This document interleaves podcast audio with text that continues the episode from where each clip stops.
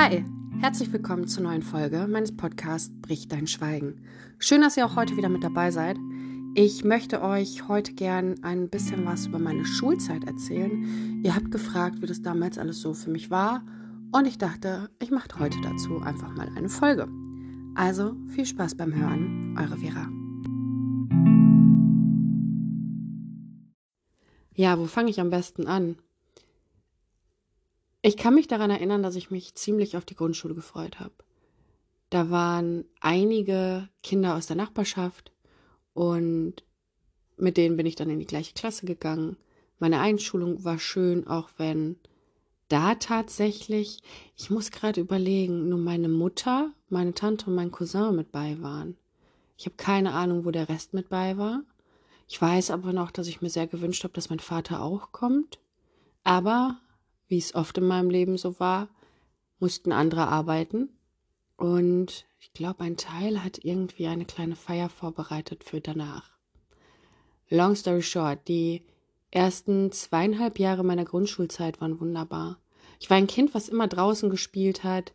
Ähm, meine beste Freundin, die konnte ich besuchen, indem ich durch den Stadtpark gelaufen bin. Ja, auch schon als Kind. Man hat mir früh, sehr früh, sehr viel zugetraut. Und damals halt natürlich auch immer noch irgendwie gedacht, ja, passiert schon nichts. Die Klassenkameradinnen, die bei mir in der Klasse waren, aber auch meine Nachbarinnen, mit denen waren wir immer draußen. Also wir haben da in so einem Neubaukomplex gewohnt mit ähm, einem Garagenhof, einen riesigen. Da haben wir Fischer, Fischer, wie tief ist das Wasser und Fahrradfahren und Rollschuhlaufen und ich weiß nicht was alles gemacht. Und dahinter war noch ein Spielplatz und ich bin in einem Stadtteil groß geworden, der eigentlich sehr schön für Kinder war. Und naja, viele aus meiner Klasse wohnten halt da so drumherum. Mein damaliger bester Freund, ich glaube auch meine erste Liebe so, ne? Also den ersten Jungen, den ich gut fand und den ich so einen unschuldigen Kuss auf den Mund gedrückt habe. Schöne Grüße an dieser Stelle, falls du das jemals hörst wohnte auch einige Straßen weiter, direkt gegenüber vom Rollschuhplatz. Also wir hatten wirklich einen Rollschuhplatz, wo man Rollschuhe fahren konnte oder auch Inliner war bei uns ja schon in. Ähm, und es waren viele Spielplätze, es war alles waldnah und wir sind da sehr in der Art und Weise behütet groß geworden. Wir waren also wirklich von morgens bis abends draußen, wenn wir nicht irgendwie in der Schule waren, aber auch nach der Schule waren wir Mittagessen und dann draußen, haben den ganzen Tag gespielt, Fahrrad gefahren, fangen, ich weiß nicht was alles.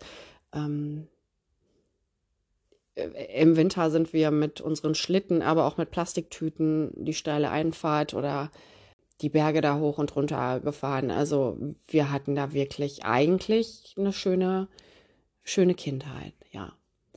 Ich habe natürlich von klein auf gemerkt, dass bei mir in der Familie es etwas anders läuft. Also nicht, weil meine Eltern geschieden waren, ja, aber auch. Die Kinder um mich herum waren ähm, keine Scheidungskinder. Aber ich habe natürlich gemerkt, dass meine Mutter und meine Mutter, ihr wisst, die hat multiple Sklerose, die gerade bei meiner Geburt dann so richtig ausgebrochen ist. Und ich habe von klein auf schon immer sehr viel Verantwortung übernehmen müssen. Ob es bei ja, Geburtstagen war, die geplant wurden und kurzfristig abgesagt wurden. Und ähm, also es geht jetzt noch so um die Grundschulzeit, um Dinge, die im Haushalt erledigt werden mussten, wo ich mir einfach denke, ähm, ein Kind in dem Alter, klar, kann man den Müll mit rausnehmen, aber sollte auch wirklich Kind sein. Aber wir bleiben jetzt auch wirklich erstmal in dem Bereich Grundschule, also so erste bis Ende zweiter Klasse. Und dadurch, dass meine Mutter halt ja auch viele Untersuchungen machen musste und natürlich auch immer so ein bisschen ihr Ding gemacht hat, war ich nach der Schule oft äh, bei meinem Täter und seiner Frau. Damals hat die Frau von meinem Täter noch gearbeitet und ich weiß, mein Täter hat mich abgeholt nach der Schule und wir haben wirklich tolle Sachen gemacht. Er hat sich immer etwas anderes überlegt. Mal hat er mich mit den Fahrrädern abgeholt, also mit meinem und seinem und wir sind eine kleine Fahrradtour gefahren.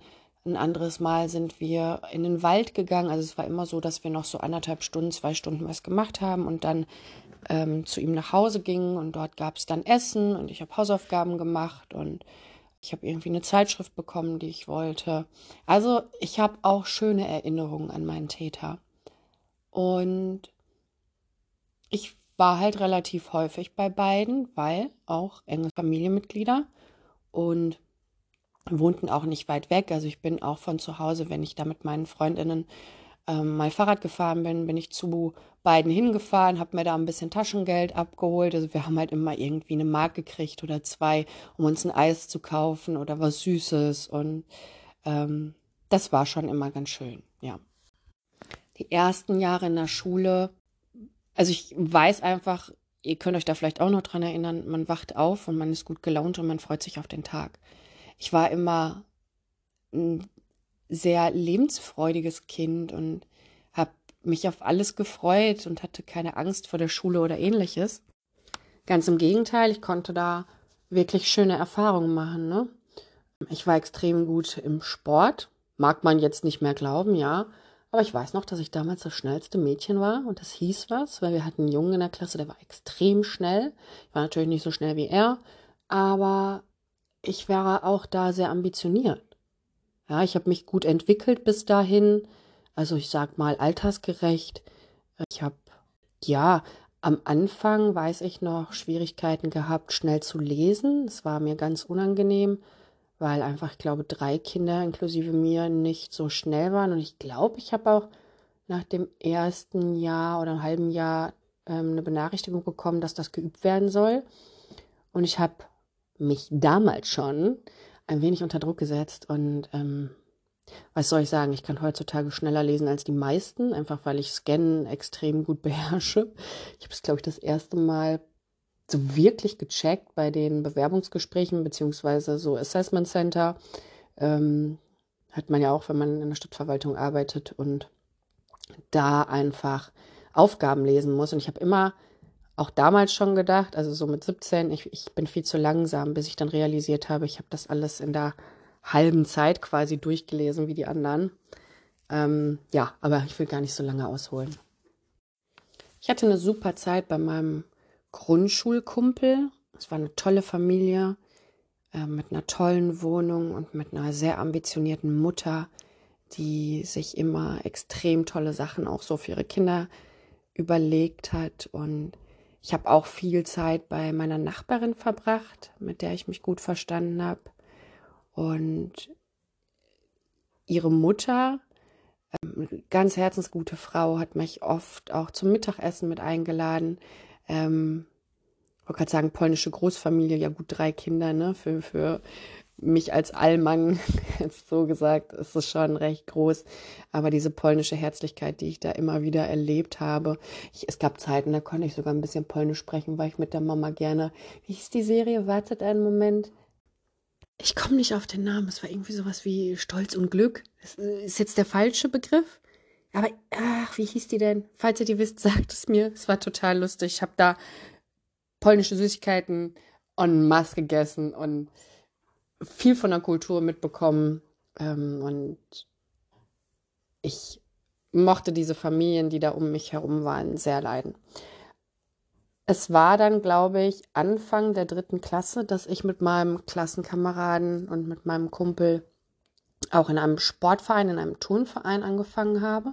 Ich war damals schon regelmäßig schwimmen, jedes Wochenende mit meinem Täter, meinem Onkel und ich war damals schon jedes Wochenende regelmäßig schwimmen mit meinem Täter und zwei anderen Familienmitgliedern. Ich habe ähm, relativ früh, ich habe kein Seepferdchen, aber ich habe Bronze und Silber. Ich habe aber leider die Aufkleber nicht mehr. ich habe auch meinen Fahrradführerschein nicht mehr. Aber das habe ich relativ schnell gemacht, weil ich das Wasser immer geliebt habe. Und bin da halt schon mit meinem Täter, ja, jedes Wochenende schwimmen gegangen. Und natürlich denkst du dir als Kind nichts, wenn du dich mit einem Erwachsenen in der Umkleidekabine umziehst. Und auch damals habe ich die Blicke noch nicht, ja, als starren oder unangenehm wahrgenommen, weil du auch natürlich als Kind viele Teile der Sexualisierung ja gar nicht wahrnimmst. Ne? Naja, auf jeden Fall habe ich mich ähm, mit meinem Kumpel in dem Turnverein angemeldet und bin da regelmäßig hingegangen. Es hat mir auch super Spaß gemacht, da waren noch viele andere Kinder. Und irgendwann war es so, dass äh, mein Kumpel krank war. Und ich musste alleine hin. Und ich weiß, dass als ich abgeholt wurde, also wir Kinder wurden dann da abgeholt oder es waren schon ein paar Meter weiter und es war dann ja vielleicht Nachmittag und mein Täter in der Umkleide stand und ich da irgendwie schon so gemerkt habe, nee, also ich möchte mich jetzt hier umziehen und er aber auch nicht ging und so nach dem Motto, warum, ich muss mich ja nicht anstellen. Und ich mich dann vor ihm an umziehen, also erstmal ausziehen und dann auch wieder anziehen musste. Und das war das erste Mal extrem unangenehm.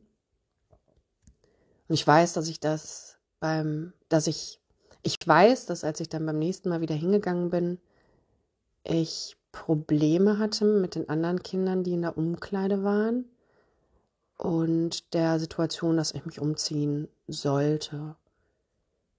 Und ich weiß auch, dass mich mein Täter noch ein paar Mal abgeholt hat. Ich kann aber auf diese Erinnerung nicht weiter zugreifen. Ich weiß nur, und jetzt kommt der Plot-Twist, dass ich bei einem Mal so verzweifelt aus dieser Sporthalle rausgestürzt bin, dass ich sogar meine Sportsachen drin habe liegen lassen und einfach nur noch nach Hause gerannt bin. Danach bin ich nie wieder dahin gegangen. Ich bin mit meinem Täter und seiner Frau auch in den Urlaub gefahren. Ging dann ja nur noch in den Sommerferien. Und dann passierte eben das, was passierte. In dem Ferienhaus an der Nordsee. Und es muss so, ich kann das schwer sagen, weil ich nicht genau weiß, welche Monate das waren. Aber ein gutes Dreivierteljahr später muss das ja mit meinen mit meiner Migräne angefangen haben, die sich dann zu einer Sehnerventzündung entwickelt hat. Und dann wurde ich ja blind.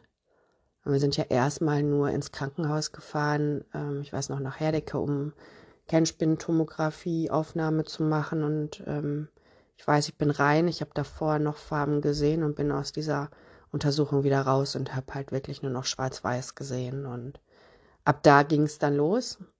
Ich war ein gutes Dreivierteljahr in allen möglichen Kliniken. Erst bei uns hier in dem riesigen Fabrik-Krankenhausgebäude, wo man zu fünft auf einem Dreibettzimmer war und keine Sekunde Ruhe gefunden hat, wo bei mir dreimal Lumpalpunktionen gemacht wurden und einmal zum Beispiel die Proben einfach verschwunden sind. Klingt jetzt gerade hier echt wie so eine Verschwörungstheorie, aber damals hat man anscheinend auch ziemlich schlampig gearbeitet. Nicht grundsätzlich, aber ich will nichts Falsches sagen. Wer weiß, wer das hört, aber dieses Krankenhaus ist halt eine Fabrik.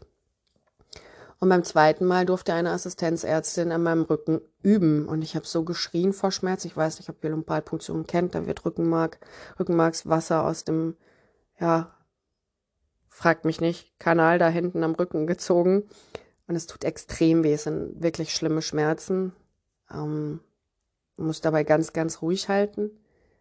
Und wenn jemand üben darf und mehrfach einstechen muss, damit er den richtigen Zugang findet, es ist, by the way, crazy, dass ich hier gerade meine Hände festhalte und ich merke, gerade so diese Krankenhaussachen sind Sachen, ich kann da easy drüber reden.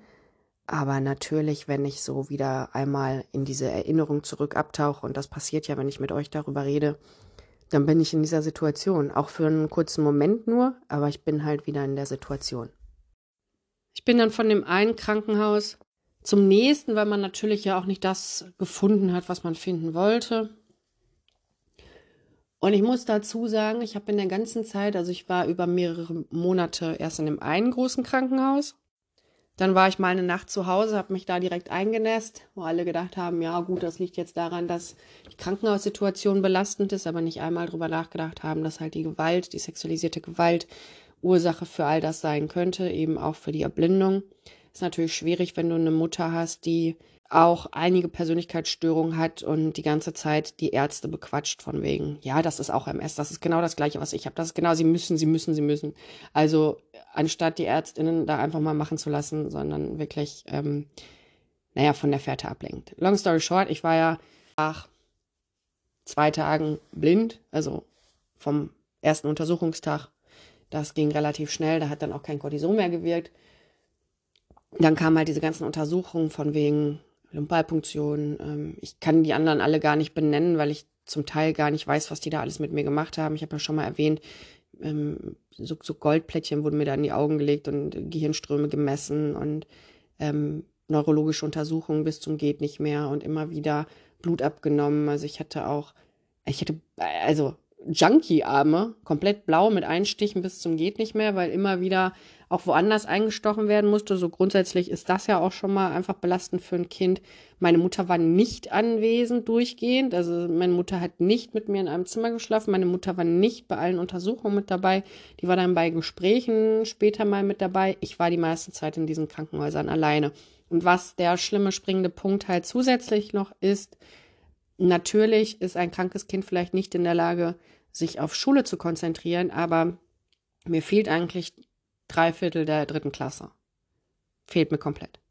Und mir ist das das erste Mal bewusst geworden, als meine Therapeutin gefragt hat, ja, wie haben Sie denn, also haben Sie da Unterricht gemacht?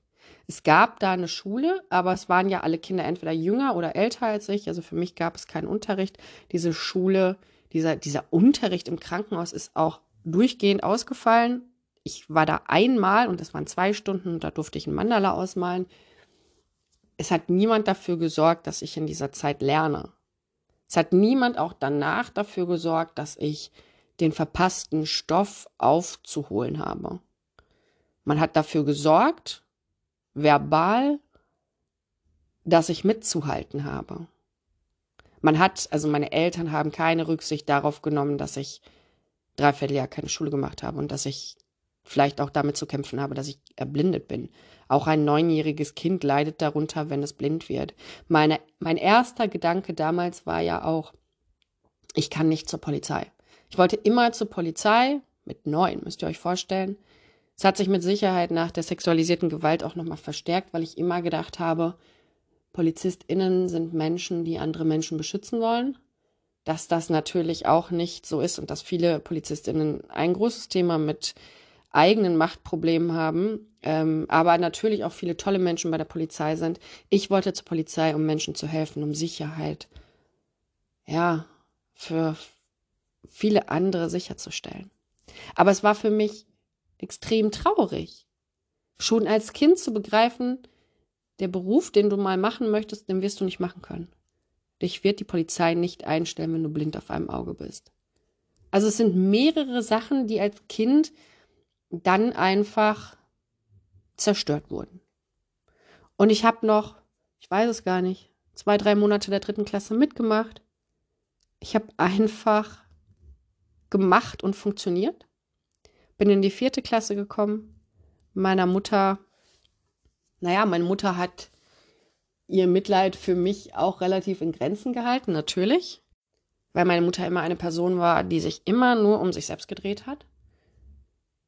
Und ab der vierten Klasse ging es dann halt auch los, dass ich wesentlich mehr im Haushalt machen musste. Nicht nur im Haushalt, auch als Kind regelmäßig schon einkaufen geschickt.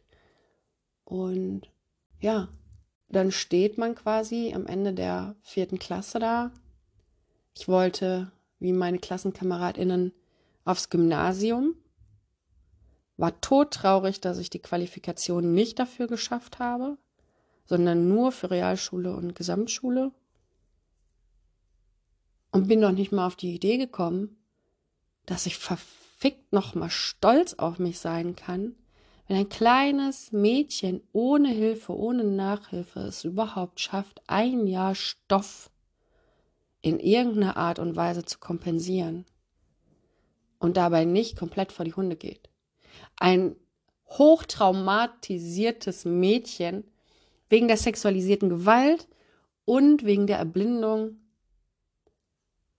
die eher noch Druck von ihrem narzisstischen Vater und von ihrer psychisch auch komplett kranken, also ich will das hier auch nochmal sagen, nur weil meine Mutter Borderlinerin ist und schwere Depressionen hat und grundsätzlich ein schwieriger Mensch ist, heißt das nicht, dass alle Menschen, die Depressionen haben oder Borderline haben, schwierige Menschen sind. Absolut gar nicht. Oder dass sie gefährlich sind. Absolut gar nicht. Die Kombinationen bei meiner Mutter waren extrem toxisch. Dann noch dieses kalte Verhalten ihren Kindern gegenüber. Also sie, sie kann, konnte ihre Kinder nicht lieben. Ähm, macht halt so eine Mischung, wo die Krankheiten einfach den Umgang mit ihr nochmal schwieriger gestalten. Ja, ich muss es so sagen, weil ich habe damals, war neun oder zehn, ich habe damals keine psychologischen Kenntnisse gehabt, wie ich mit solchen Menschen umgehe. Das war auch nicht mein Job. Aber ich musste diesen Job übernehmen, recht früh. Und dann muss ich auch mal dazu sagen, was mir immer so auffällt. Ich, ich wundere mich heute immer noch darüber, wenn Kinder so von der Schule abgeholt werden oder gebracht werden. Ich wurde einmal von der Schule, also gebracht von meiner Mutter zur Schule in der ersten Klasse. In der ersten Woche. Klar, ne, mein Täter hat mich dann später da auch abgeholt, wenn der für meine Betreuung zuständig war. Aber war ja auch ganz lange irgendwie niemand zuständig, also nur ich irgendwie. Ich bin immer alleine nach Hause gegangen. Und für mich war das halt selbstverständlich. Und heute denke ich mir so, kannst du, kannst du das, also auch wenn es nicht weit weg war, ne? Aber kann auch jederzeit einer klauen. Klar ist es wichtig, Kinder auch, ja, natürlich selbstbewusst und, und selbstständig zu erziehen. Aber ja, die Prioritäten waren anders gesetzt, absolut. Ich bin dann auf die Realschule gekommen, wo alle fremd waren. Ich wollte unbedingt auf diese Realschule, weil mein Bruder auch da quasi gestartet hat und dann ja die berufliche Laufbahn weiterging. Und auch ich wollte einfach dahin, weil ich nur Gutes gehört hatte, aber diese Schule war halt nicht mehr zu Fuß zu erreichen. Ne? Ähm, also ich musste morgens schon entweder zu Fuß in die Stadt gehen und von dort aus mit dem Bus weiterfahren. Das war dann mit dem Bus auch nochmal für eine Stunde, 20 Minuten. Oder ich musste halt direkt von der Haustür. Aber das, ja, schwierige Verbindung hier bei mir im Kaff. Und da geht man dann lieber eine halbe Stunde oder 20 Minuten und fährt die restliche Zeit. Zusagen muss ich auch, ich glaube, wir sind ab der sechsten Klasse, dann wurde unsere Schule renoviert, also musste ich noch weiterfahren, also war es fast eine Stunde Schulweg. Auch da hat mich nie jemand hingebracht oder abgeholt. Aber darum geht es gar nicht. Doch, tatsächlich hat sie mich einmal hingebracht mit dem Bus. Ähm, weil ich versuche mich jetzt gerade mal so an die erste Zeit zu erinnern. Ich habe mich sehr auf diese Schule gefreut. Klasse war, klar, alle fremd irgendwie. Viele kannten sich da schon, weil die eben auch aus einer Hut kamen. Aber ich habe mich da recht schnell auch wohlgefühlt. Ich kann euch gar nicht mehr sagen, auch wenn jetzt hier KlassenkameradInnen zuhören, mit wem ich da am Anfang so befreundet war. Also ich weiß, mit wem ich dann so ab der äh, siebten Klasse da so durchgelaufen bin, aber fünfte, sechste Klasse habe ich wenig Erinnerung. Und es gibt auch eine Person, also einen Mann, einen Dude, mit dem ich seit der Schulzeit auch immer noch eng befreundet bin. Und es gibt auch also viele andere, mit denen ich immer noch Kontakt habe, die mir auch folgen. Schöne Grüße an der Stelle. Ich weiß aber, dass es ab da auch losging, dass ich teilweise nicht mehr mitkam.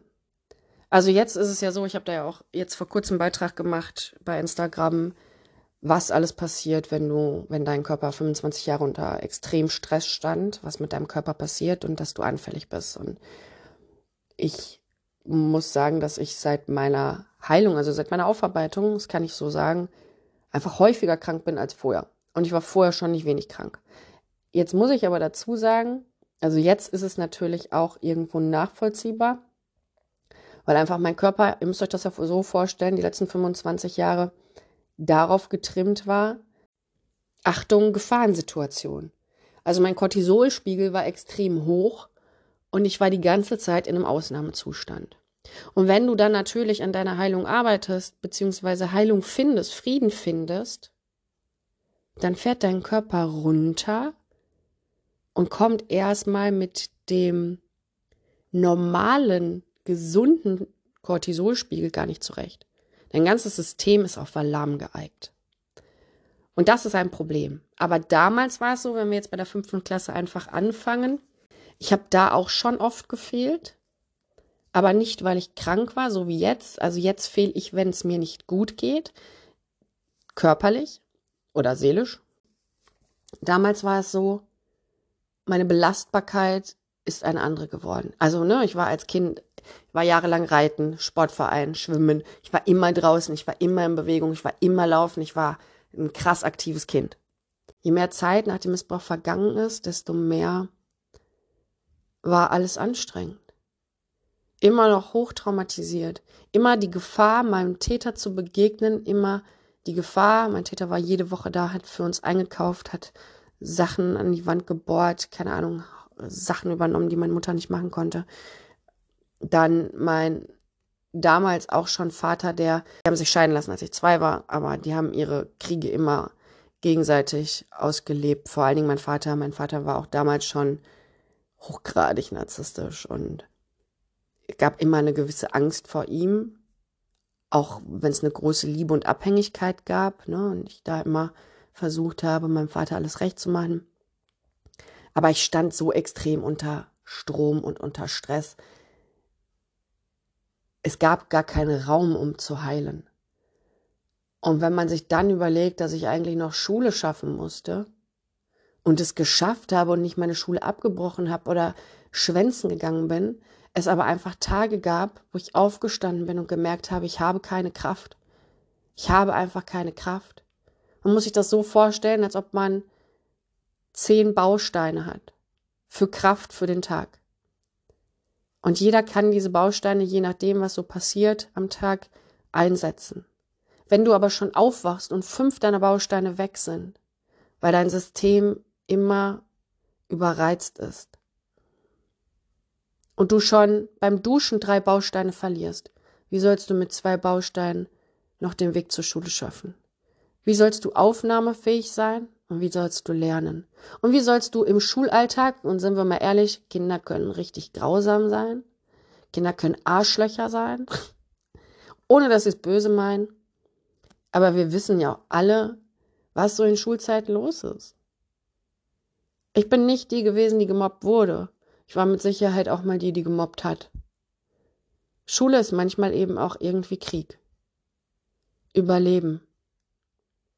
Nicht zu schwach sein, weil du sonst von den Starken unterdrückt wirst. Ich habe da meine Leute gefunden, an die ich mich gehalten habe.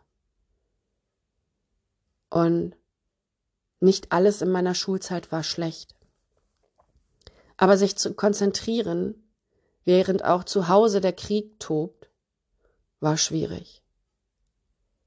Ich hatte meine Defizite und ich hatte immer meine Mutter und mein Vater im Rücken, die verlangten, dass ich gute Noten schreibe.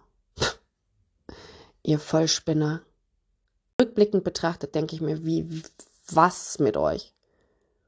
Ich habe zeitweise ja Nachhilfe bekommen, aber ihr wisst auch, ich bin jetzt nicht unbedingt in reichen Verhältnissen groß geworden. Also mein Vater hat schon nicht schlecht Geld gehabt. Ich habe auch gut Taschengeld bekommen. Aber bei meiner Mutter war es eher so, ich musste, musste dann darum betteln, dass ich mir eine neue Hose kaufen kann, wenn meine kaputt war. Während meine KlassenkameradInnen, das war die, die Markenzeit, Fubu, äh, Adidas, Eastpak, I don't know, getragen haben. Und das war auch die Zeit, wo ich zu Hause immer mehr machen musste, wo ich die Wohnung geputzt habe, einkaufen gegangen bin nach der Schule und Seelsorgerin von meiner Mutter war. Ich weiß nicht, wie oft es passiert ist, dass ich morgens durch einen Schrei wach geworden bin, aufgesprungen bin, meine Mutter irgendwo hab liegen sehen, den Krankenwagen gerufen habe, sie stabilisiert habe und warten musste, bis der Krankenwagen kommt und sie dann mitgenommen hat. Ich weiß nicht, wie oft es war, dass sie zur Kur gefahren ist, sechs, acht Wochen, und ich entweder irgendwohin abgeschoben wurde oder irgendwann dann auch endlich alleine in der Wohnung sein durfte. Mit ein bisschen Geld klarzukommen, das war eigentlich die beste Zeit in meinem Leben. Ich hatte meine Ruhe, ich hatte Geld, einkaufen musste ich sowieso. Ich musste auch früh Wäsche waschen, ich musste früh kochen, ich musste Sachen machen. Ja, es ist doch super, wenn ein Kind dann schon selbstständig ist. Ja, das ist schön. Aber es ist nicht schön, wenn ein Kind das regelmäßig tun muss, weil die Mutter eben und glaubt jetzt nicht, sie konnte nicht mehr, nicht mehr wollte. Es ist ein Unterschied, ob man sich aufgibt, seiner Krankheit hingibt oder ob man zumindest versucht. Und es ist ein Unterschied, ob man seine Kinder liebt, und das hat nichts mit Geld zu tun, oder ob man eben eiskalt ist. Ich hatte viele schöne Momente in meiner Schulzeit. Aber keiner meiner Lehrerinnen hat in irgendeiner Art und Weise bemerkt, was mit mir los war. Auch meine Klassenlehrerin, deren Mutter bei mir im Haus wohnte und die man regelmäßig noch mal im Hausflur sah, hat nicht verstanden. Keiner von denen war in irgendeiner Art und Weise sensibel geschult dafür, wie traumatisierte Kinder sich verhalten.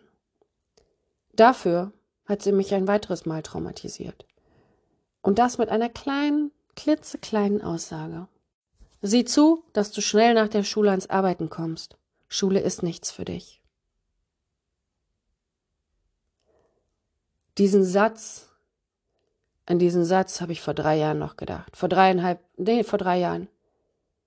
Es ist jetzt genau drei Jahre her, dass ich mein Studium abgeschlossen habe.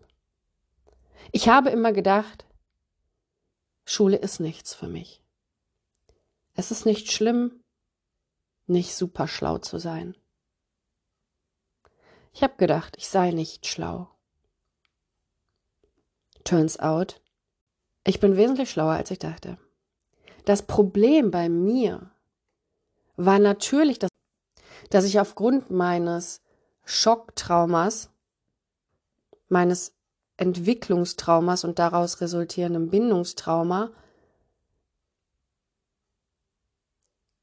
langsamer war in meiner Entwicklung, dass ich am einfachsten lerne, und das ist auch ein kleiner Side, kleine Side Note, ähm, für Tiere etwas sehr Einfaches, um Sachen zu lernen. Ich lerne extrem gut durch Lernen durch Nachahmung. Also ich schaue mir Leute an, wie sie Sachen machen, wie Sachen funktionieren und kann das recht schnell adaptieren. Ich bin niemand, der durch Frontalpräsentation in irgendeiner Art und Weise irgendwas versteht. Gar nicht. Ich schlafe da ein. Zum anderen bin ich ein Mensch, der durch das Schocktrauma, was ich in der Kindheit erlitten habe, niemals in der gesamten Schulzeit vor zwei Uhr schlafen konnte. Das ist nice, wenn man um 6.30 Uhr aufstehen muss. Ich habe schon mal bei Instagram einen Beitrag darüber gemacht, wie es ist, wenn man Ewigkeit nur fünf Stunden schläft. Ihr könnt euch vorstellen, wie sehr ich mich konzentrieren konnte. Ein Hoch auf die Schule, die morgens um acht anfängt. Wenn du eine Stunde Fahrtweg hast, nice. Ich brauche jemanden, der mir visuell etwas erklärt. Ich muss oder ich musste in meinem Studium, habe ich mir Videos angeguckt, ich habe mir Sachen angehört und ich habe Sachen selbst erarbeitet. Ich musste selbst quasi in die Recherche gehen und mich in dieses Thema hineinfühlen. Ich bin nicht dumm. Absolut nicht. Und ich habe bis vor der Prüfung meines Studiums, bis zur, zur Abschlussprüfung, habe ich gedacht, ich schaffe das nicht, weil ich bin dumm. Weil meine Lehrerin mir das gesagt hat, ich werde nie studieren. Nie. Ich habe nach der Realschule mein Fachabi gestartet und das war die größte Katastrophe ever. Ich bin nämlich mit 17 rausgeschmissen worden. Stand von jetzt auf gleich quasi da. Ich habe meinen Abschluss gemacht und bin dann auf eine Fachhochschule gegangen, bei der ich mein Fachabi machen wollte.